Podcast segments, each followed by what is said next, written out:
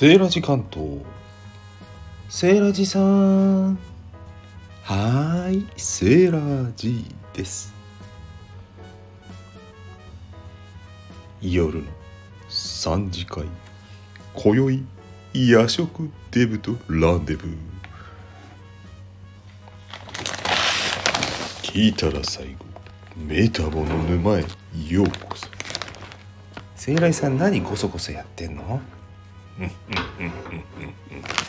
日はね久々の夜な夜な収録だからね。こそこそやってんのよ。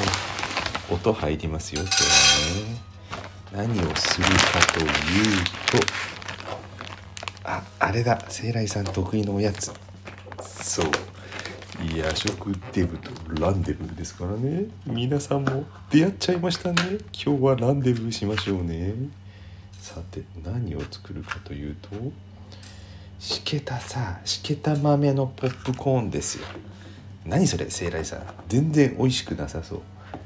いやいやいやちょっと待ってね。写真撮るからね。ライブでやりますからね。リアルタイムに収録しますよ。まず写真を撮ります撮ります撮ります。こんな感じっていうことでね。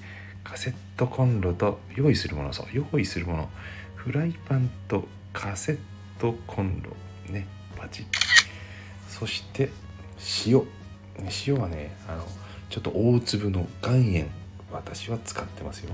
そして使うね聖来さんガスちゃんと詰めてそうだよ。ガスをちゃんとはめないと今使う。よしいきますよ。でさあのポップコーン自分で作ったことあります？皆さん。よくあるじゃないですかあのアルミのアルミ箔に入ってるやつとかあるいは小口で売ってるやつ。あのトウモロコシね爆裂種っていうあのなんだっけポップコーン専用のトウモロコシを手に入れないとポップコーンにならないんですよね。まあその原材料あっても大体よくさ油しけとかバターしけとか書いてあるんですよ。作り方。ところがね私発明したんですよ。油敷くとね全部爆発しないことが多いんですよ、うん、油敷いた方が美味しいのかもしれませんけどね。でもねノンオイルでポップコーン作ってみたくないですか？その夢がね簡単に実現するんです。今言った通りフライパンに塩をのせてトウモロコシをのせます。そしてひたすら温めます温めます温めます。今リアルでやってますからね。あの豆をいる要領でね、まあ、時々振りながらね、まあ、やるんですよ。であの破裂する瞬間が楽しいんで蓋しません。蓋しないのには理由があって爆爆発する瞬間を見たいっていうのが一つ、ね、楽しいよ。あともう一つはちょっとしけてんですよしけ豆しけるとねやっぱね爆裂しないやつが結構出るんですよ。ぶどまり悪いっていうかね。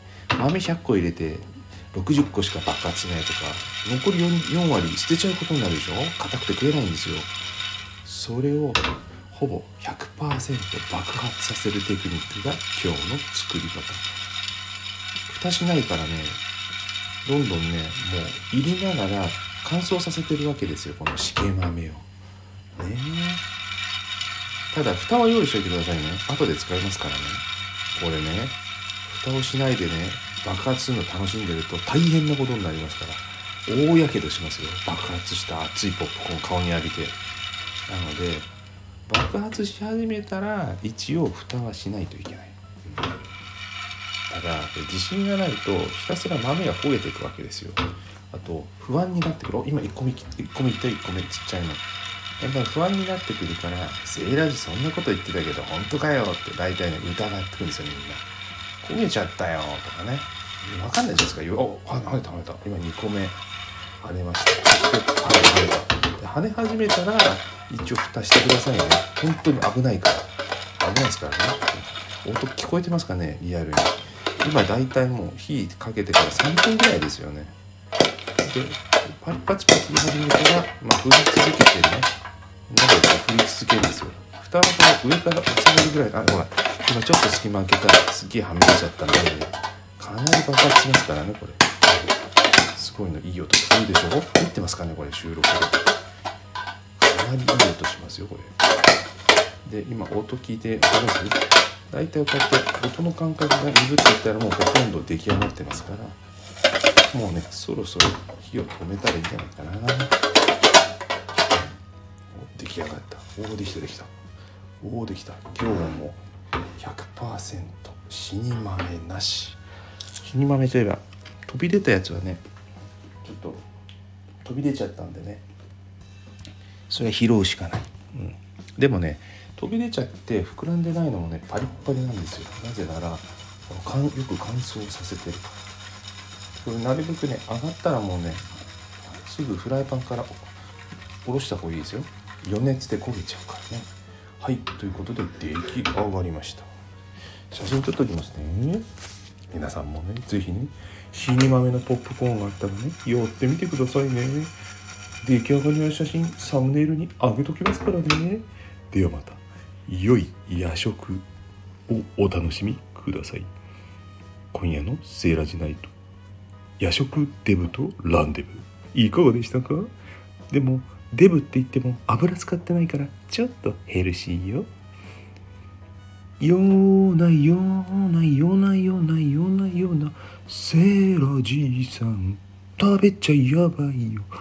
でもでも食べたいポップコーンでした。ではぐっすりおやすみ。気持ちいい夢噛んじゃった。気持ちいい夢。見ようね。